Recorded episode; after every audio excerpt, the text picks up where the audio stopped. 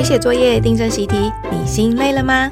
想知道如何让孩子能想能学，你也能很高兴吗？欢迎收听解题快一通，让您陪读放轻松。Hello，大家好，欢迎收听解题快一通，我是培瑜，我是小芬。今天要讲数学，因为我来了，哈哈。因为呢，段考刚考完，所以就有如雪片般飞来的题目。对，题目太多了。对啊，尤其是真的听很多家长说，到了四年级、五年级啊，那个小孩的考卷回来就哦，发现怎么会错这么多啊？那重点是很想要陪小孩开始从观念开始搞清楚。嗯嗯，比如说像倍数哦，这个就很难啊，到底要怎么陪小孩搞清楚啊？嗯，对，今天我们就想说，准备来谈一谈五年级的呃因数和倍数的应用题哈。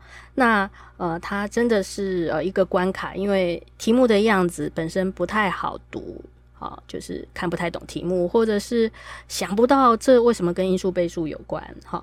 那呃，但我们有个基本立场，就是我们追求一种不需要做很多题目，但是把基本的题目到稍微有变化题目，好好想一想。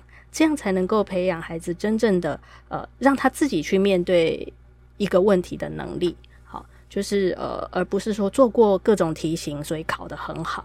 所以看到分数，爸妈也不要太忧虑，就是说，那表示说他还没学会，或者是那里真的有困难。其实考得很好，也不见得，也许就是题目做多了，反而走岔路了。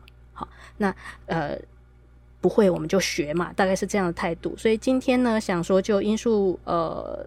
呃，因素会放到下一集，我想要分两集跟大家分享。好，那但是解题的陪孩子的概念是一样，就是我们要建立孩子解题的观念基础，然后呢，要教他读题目的方法。嗯，太好了，而且是整套的方法哦，有方法的陪，不是傻傻的陪着写题目这样子。对对好，那我们从倍数开始哈。诶，六的倍数哦，如果我们要讲清楚的话，就是呃，哦。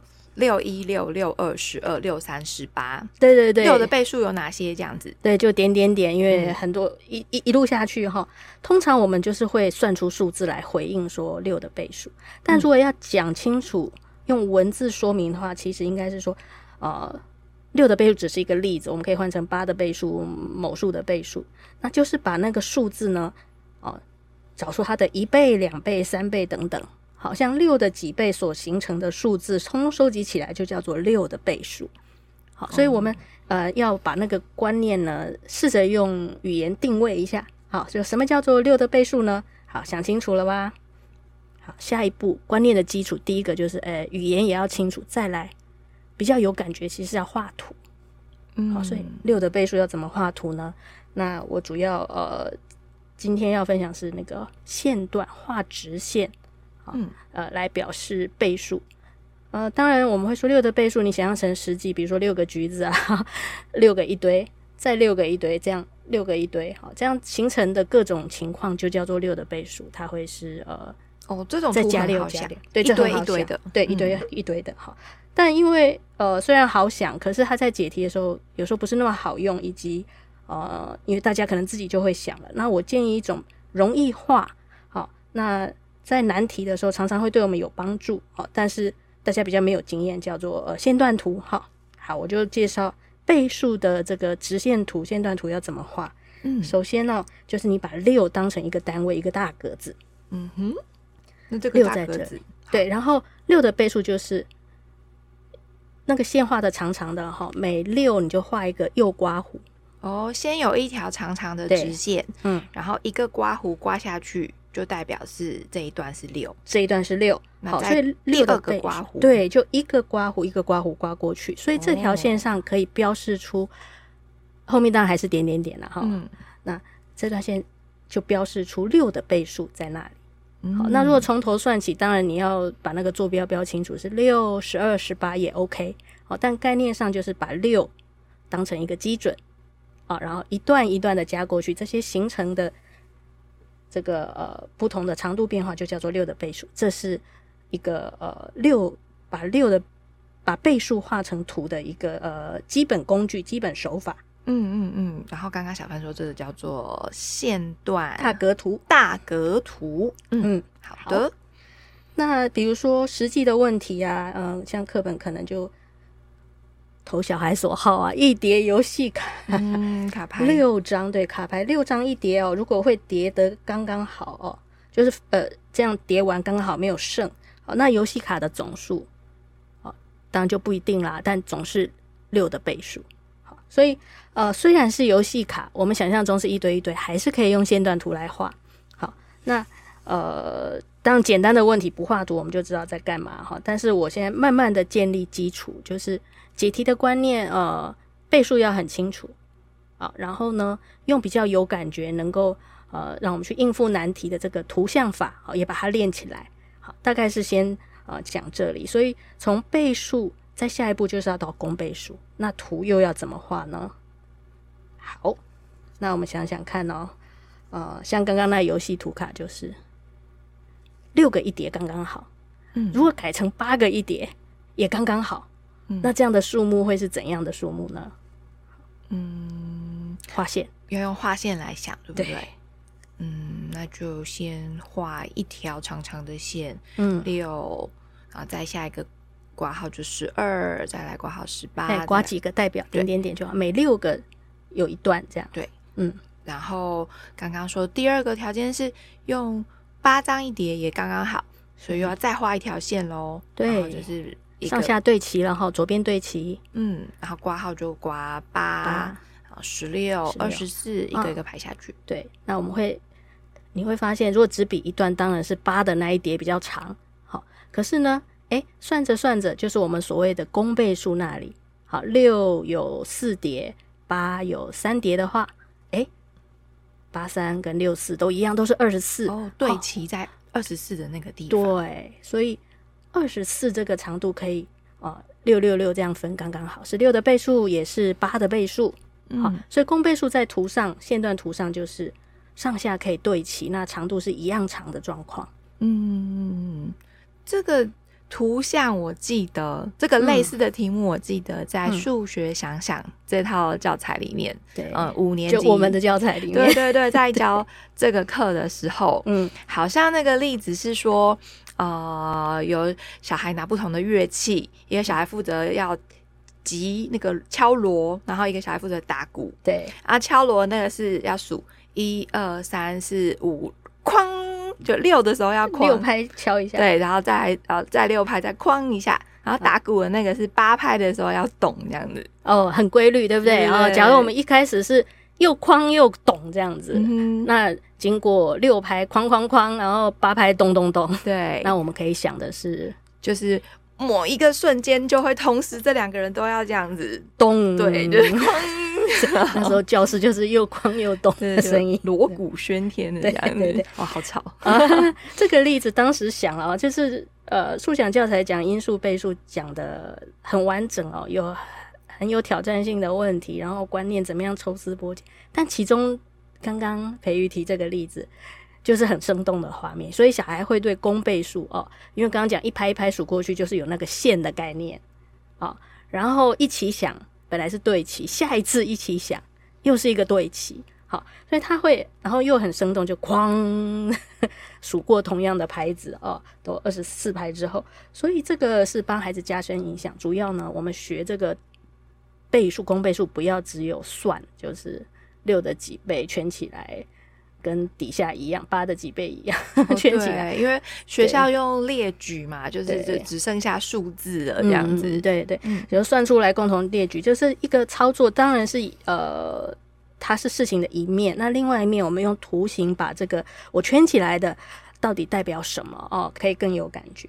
嗯，好，嗯，那等一下这个方法就会应用在我们说稍微比较难的题目上喽。好啊，那我们就来解一题看看吧。对，好，那。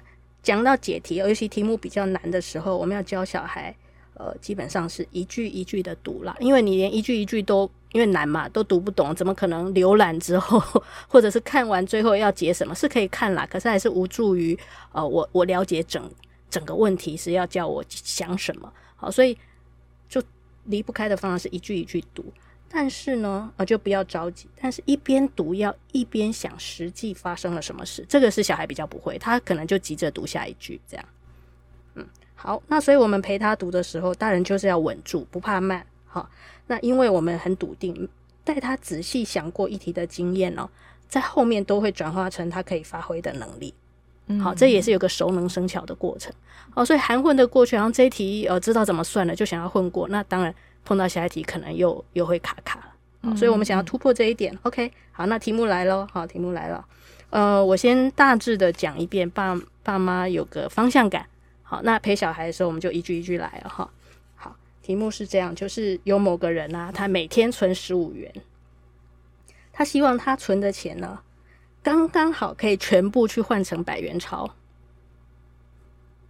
好，当然就是一开始铺满是空的啦。这个这个条件我们可以再加上去。好，很奇怪，就他希望所存的钱刚刚好可以全部换为换为百元钞。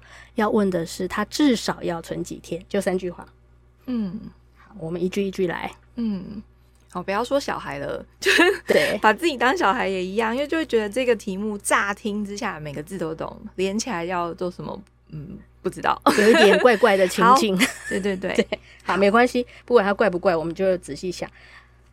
那个人每天存十五元，好，我们就想他存啊存啊，试着也画图，嗯，把存的钱画成一条线，然后呢，好，假设先有一条线，然后第一天就是一个括号十五，哦，我就写个十五就代表了，不用画十五格哦，嗯嗯，然后第二天再来就是再来十五，就三十五，然后跨跨过去这样子。所以我这样一段一段就代表我每天每天存，好说看我存到第几天，那整个线段长就是我存的钱嘛，嗯，这 OK 的，好，好，所以每天存十五元，这很好想。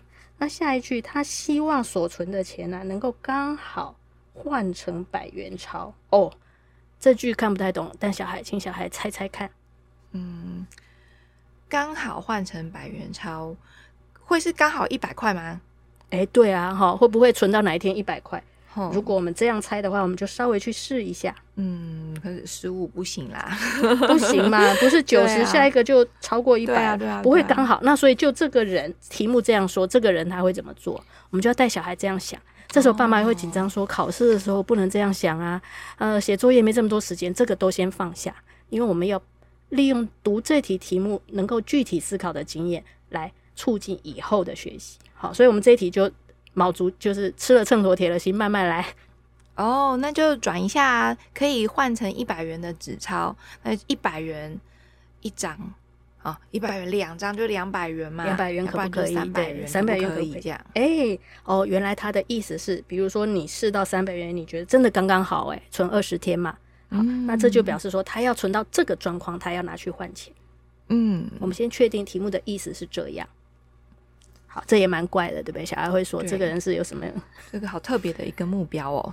对，剩一点也不行。好，好，那结果他问说，这样至少要存几天？啊，刚刚已经算出来了，一百、两百都不对，三百，嗯，那就算完哈。所以这时候如果就算出答案是已经 case close，这件事情结束。可是我们标准不是这样，我们就是要想清楚说，那这一题到底他。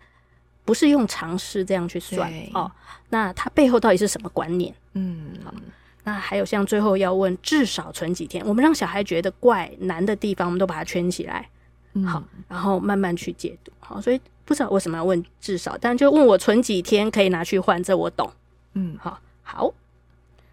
那呃，从刚刚我们讲读题目的方法是读一句，好，顶多读两句，就想一想实际发生了什么事。那有看不懂的地方呢，就猜猜看，讲讲看。好，那大人经验比较多，就可以帮小孩补充。好，所以刚刚我们回到画图了，我们已经有十五、十五这样的格子。嗯，好，那这是我存的钱嘛？对。那现在我的目标是要存一百，或是两百，好，再试试三百、四百、五百这样。好，对。那我才要拿去换，所以我在图上可以怎么样标出来呢？嗯，这是另外一条线吧。另外一条线，对，就希望我存的钱刚好是会不会是一百呀？嗯，就发现不会嘛。嗯，啊，不管是同一条或第二条，第二条很清楚，你就会发现对不起，因为一百不是十五，刚刚好可以量完的 哈，十五是大格子，对不对？不会那么刚好，所以没有对到一百，这就不是我换钱的时机。那再下一个，如果没对到，也不是换钱的时机。所以我要找的是刚好上下有对到。我存的钱上面那条线是代表我存钱总数嘛，一段一段刮过去，那什么时候可以对到这个一百、两百、三百这个 记号上，能够对得准准的，就代表我那个量是我要拿去。呃，首先上面代表我存的钱，我存到这么多，然后下面是这个量哦，刚好是几百，我希望拿去换成整钞的部分，好，所以又是一个上下对齐的情况，对不对？嗯，所以上下对齐，然后对齐的那个数字的那个数。刚好就会是，对，就是因为是倍数，一百、一百、一百这样过去，所以孩子对倍数的图像要有感觉。嗯、就是这时候其实是前面要把课本的题目拿来试着画图说说看。嗯，这时候的学习标准不一样，不是只有答案就满足了，而是我对那个答案有感觉，然后算术或文字哦，算式或文字跟图形，或者说我们讲影片，大家知道吗？看小说跟看电影是两种感觉，它应该是相辅相成的。所以，我们追求一个比较高的标准，让孩子在基础题呢，哎，练。刚刚讲，我画了图，哦，原来我要找的是一百的倍数，因为我要换钱刚刚好。嗯，啊，实际存钱是十五的倍数，从图上进一步翻译成倍数的语言。哦，嗯，有点像是，呃，这个题目呢，经过了画图之后，再用我们的语言来解释这个图，然后去理解这个题目。对，而不是直接就是。诶，一天存十五元，然后存几天，就存到多少钱，就是十五的倍数嘛。对，然后要可以换钱换一百整套，就是找一百的倍数嘛。所以就是找十五跟一百的公倍数。哦，这样这个语气听起来很像是一个很累的爸爸或妈妈被小 孩烦的时候，就 就这样吗？就这样啊，就这样啊，不就是求这个公倍数吗？那因为我们都是用语言在布拉布拉布拉，其实小孩对这个东西，因为他刚学嘛，就是掌握不好。嗯，那 OK，所以当我们没时间、没力气的时候，我们不要陪他，我们不要教他，就直接我一说答案给他也就罢了。好，但真的要好好想，就是刚刚讲的，把存的钱能够透过图当一个媒介。嗯啊，因为我想我存钱下去，那钱的累积，OK，这图跟实际情况会很相近。那我要累积到一百的时候才能换钱，所以我要换的是一百、两百、三百，这个也是有一个量哈，用线段表示出来。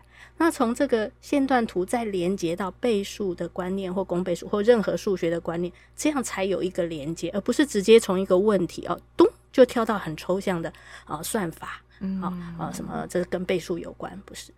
嗯，啊这个图也不是我们停下来的目标，我们还是要连接这个数学观念，这样数学观念才会学得很扎实啊。就是呢，虽然有点像是绕远路，嗯、但是这个绕远路一定是有意义的啦。它是挖很深的路啦，嗯，哦，那深才能让我们让小孩自己找到，才才培养出那个以后自己找路的。对对对，画图是他的工具，他随时可以用。嗯、然后难题呢，他也有个方法可以试试看。嗯，好，嗯、我们举例来讲哦，就是画图可以让他怎么样清楚？比如，呃，这也是基本题哦，这个单元要会的，就是五百以内我要找六的倍数啊，找那个最大的。那小孩可能经过课本老师的解说，就知道说用除法来算啊，五百除以六余二。好，那我就呃把这个五百减二就是答案。他可以记一套算法哦，然后应付作业。可是有可能他的想法是空的，就他不知道为什么这样算。嗯，好。但是我们画图来讲，刚刚讲六是大格子嘛，然后点点点到五百那边，我除完之后就发现剩二，所以。最后一个刮胡跟五百这个终点之间差二，对不对？嗯，就把题目的意思画在图上，嗯，问小孩同不同意？哦，下次换你画也会了嘛，对不对？那你看图想一想，你刚刚的算法是不是就很明白了？嗯，好，余数扣掉之后就是那个答案了。对对，甚至我也可以就再从那个图上跟小孩研究那比五百大大一点的大一点的最小的。下一个六的倍数是多少？对对对，再加四就是六的倍数了，对，不对？对啊、之类的，哈，好，所以看图说话应该是容易多了。可是只有数字就在凑来凑去，很容易掉到这个呃盲点里面去。嗯，好。那其实有一些题目啊，像什么用一个长方形的东西来拼图啊，然后目标是要拼出，就是很多个长方形，想象瓷砖好了，然后要拼出一个正方形。好，也许边长一边六公分、八公分，那请问拼出来的正方形边长会是几公分呢？好，这种题目小孩也很多是靠做多了就算，啊，差不多会了这样。可是我们希望给孩子一个好的学习目标，就是答案算对之外，更重要的是过程，我能够很清楚为什么这样算，最好能够在图上说明我的每一步想法，好，就没有含混啊、呃，没有呃呃用蒙的赖皮的地方。嗯，好诶，那既然有这个画图的方法，嗯哦，像今天这个呃大格的这种方法，那我们要不要再来一题，乘胜追击一下呢？好哦，当然我这题其实斟酌很久，就是会听众如果听不下去，可能就 要关机了。不过我先说明啊，为这是一个怎样的题目？就我想很久，就是呃，其实学校不应该考那种转好几弯哦哦，就不管是出在小孩作业，还是出在小考、大考考卷上，哦，就转好几个弯，对初学者是很没道理的。欸、可是这一题真的是有人 po 出来的，对不对？欸、对，我找的这一题，就是在网络上大家求救的时候，有人就会拿这种题目，嗯、那当然连爸妈可能都要投降了哈。哦、我我等下举这一题，蛮烦的，嗯，麻烦的烦。嗯、那但是呢，我想用这个极端的例子，让大家来体会一下，我们带孩子一句一句读去想它，以及心中有这个呃，就是把题目的意思画成图像。好，那我对倍数的理解有这个大格的这个想法，这些都放在心里面，其实会降低这个题目的难度跟繁度。嗯，好，好，但我是反对这个作业，但是我拿它来当例子当练习。对对对对，好，好，首先呢，那因为题目有点长，所以我整个念也没有意义，我就一句一句来咯。好，我就来练习了，这样。好，第一句话呢，就是读到有个意思，我就停下来了。哦，全班有三十三十人。座号一到十八是男生，啊，十九到三十号是女生。好，到这里听完这样，你有什么想法？嗯？男生十八个人，对，就一到十八号。对，然后女生呢有十二个人，后面的十二个人。OK，对，好，那我们加一个图像，实际情景就哦，这三十个人排在那里，前面十八是男生，后面十二是女生，这样。嗯哼，好，看完这一句，我我就很自然会去想实际的情景。嗯，好，所以有呃。十八、十二这两个数据，那接下来这是一个值日生问题，要轮值啊，有点复杂哈。下一句是每天由一男一女一组哈，两个人一起依序当值日生。嗯哼，意思就是说今天轮了一组，依序明天轮下一组，这样。嗯、好，这个这这个就是要去解读，我已经在做解读了哈。嗯、所以那可以培育我们想象，带着孩子解读，每天由一男一女一组依序轮呃当值日生是什么意思？哦，这个我觉得小孩反而可能很清楚，因为一号就跟十九号，然后再来呢，嗯、第二天二号，嗯，就要跟女生的二号就是二十号，啊、呃，对对对，哈，所以三号跟二十一号这样还有个配对配对这样，对对对，好，那总会有轮完的时候，所以，诶，对耶，可是女生只有十二个，女生只有十二个，男生轮到十二号，然后十三号的时候怎么办？那就又要跟女生的第一个就是十九号啊，对，因为他规定一定组都是要有男有女，这也有点特别。像女生很快就要轮，比较快就要轮一次，十二个人很快就要轮了，每天都要有女生，每天都要有男生，嗯、这样不公平哦。嗯，好，先不管了，这个是值得抗议的，不是值得思索的哈。好，所以呢啊，原来这样，所以我们就把男生十八人，女生十二人改成上下排，因为要分开来轮值嘛，哈。然后呢，呃，假如想象有十八个跟十二个，就是上下对齐的，就是要一起一起当值日生的这样。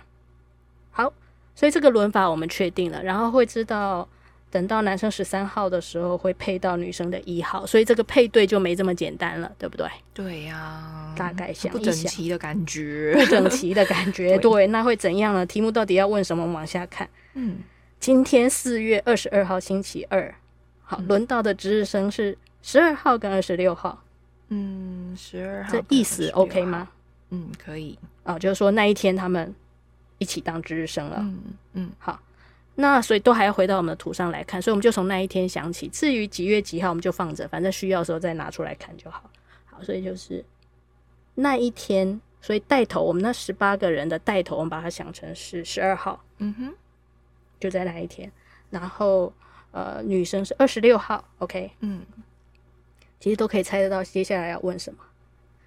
嗯，再下一次由这两位 当值日生，嗯，好，会是什么时候？他要问的是星期几啦？嗯，他还问星期几，这就很找麻烦，对不对？嗯，对啊。我们听到几月几号星期几，过几天又星期几，就觉得啊，对，这。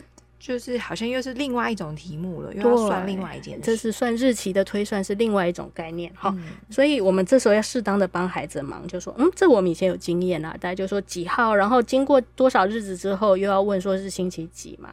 那没关系，这个算只要算出是经过几天，这个我们另外解决。嗯，好，但问题是他的意思是下一次又要碰到十二号跟六号，就比如说你是培宇，你是十二号，你是这个男生，我是二十六号。那我们轮着轮着，男生就是久久轮一次，女生比较快轮一次，对不对？嗯、那我就想问说，那什么时候我们还有机会在一起当值日生这就是他的问题，所以要再体会一下。好，这就等于你要说练阅读，也就看这个题目是比较无聊的题目，但试着去解读它也是一种能力啦。嗯嗯嗯嗯，好，所以就假设我是那个十八号的男生，对，那就是等到我下一次再当的时候。看看会不会又碰到同一个女生？对啊，就第一下一次没没有这么刚好，这我们知道哦。而且下一次就是十八，就是在十八天嘛。对，我们能确定的是，培瑜再当一次值日生的时候是经过十八天。对，因为这十八个人每天轮一个。对呀，所以一定是十八天再十八天，所以每个男生都是十八天再十八天，十八天这样子。好，那同样的女生就是十二天再十二天。他又会呃再当一次值日生，哎、嗯嗯欸，所以在图上这就会变成什么样子呢？嗯，所以男生那一条线，我们就想想，第一个站在前面的是那个我们关心的对象，第一个对不对？嗯，然后一段就是全部的人轮过，对，十八，再下一轮回就是又十八个人在那里轮了，对，然后他就是下一个轮回从他起算的话是经过十八天这样子，对，嗯。然后，所以女生也是一样啊。那她如果二十六就站在那个一开头，然后再十二又是呃，再十二又是她，对，再十二又是她这样。对，所以这时候就会觉得说，哦，如果那个开头的又要碰在一起的话，应该是经过哦十八、三十六这样去试的话，那十二、二十四啊，三十六天以后，嗯，就是又会一起轮值了。嗯，对，就是其实。也是有点像是列举数字或是推算，但是因为有它有个别的感觉，对，对，有那个线段的感觉，就真的会有哦，那两个人要相遇哦的那个时间点，对，有错过女，而且女生感觉就是轮比较多次，然后知道是一个个班上一个个人在轮值，哦、就是我所有题目的意思，我在这个图上都可以看图说故事，再把它呃。看过一遍，嗯，好，所以这就是图形的力量，就是说，他把讯息哈相关的关系呢都放在图上，嗯嗯，好，所以有能力把综合讯息表现在图上，这当然是一个值得本身值得练的。那对于比较难的题目，我们画着画着，我就有那个感觉了，说啊，这是要算倍数，一开始没感觉，除非你是靠做过题目的记忆。但我们说我们不走那条路，我们要少算多想。然后呢，呃，能够让自己越来越有能力去应付没看过的题目。嗯，题目本身不重要，是我有那个能力才重要。嗯嗯。好，所以答案是三十六天。至于是星期几，我们就不想要理他了，对不对？哦，对，正常是这样。好，哎，那这一集也讲的够久了，大家还在吗？哈，我觉得，嗯，这就像是多我们刚刚讲说，多花点时间，然后好好的来研究一个题，可是是其实为了培养。是追求更高的一个标准，嗯、我们不是只是可以算题目而已哦。对，好啦，希望这一题也可以让呃小孩打好这个倍数的基础。好啊，大家也陪的会越来越轻松哦。下一集我们要讲因数哦，记得要收听。谢谢大家，拜拜。拜拜。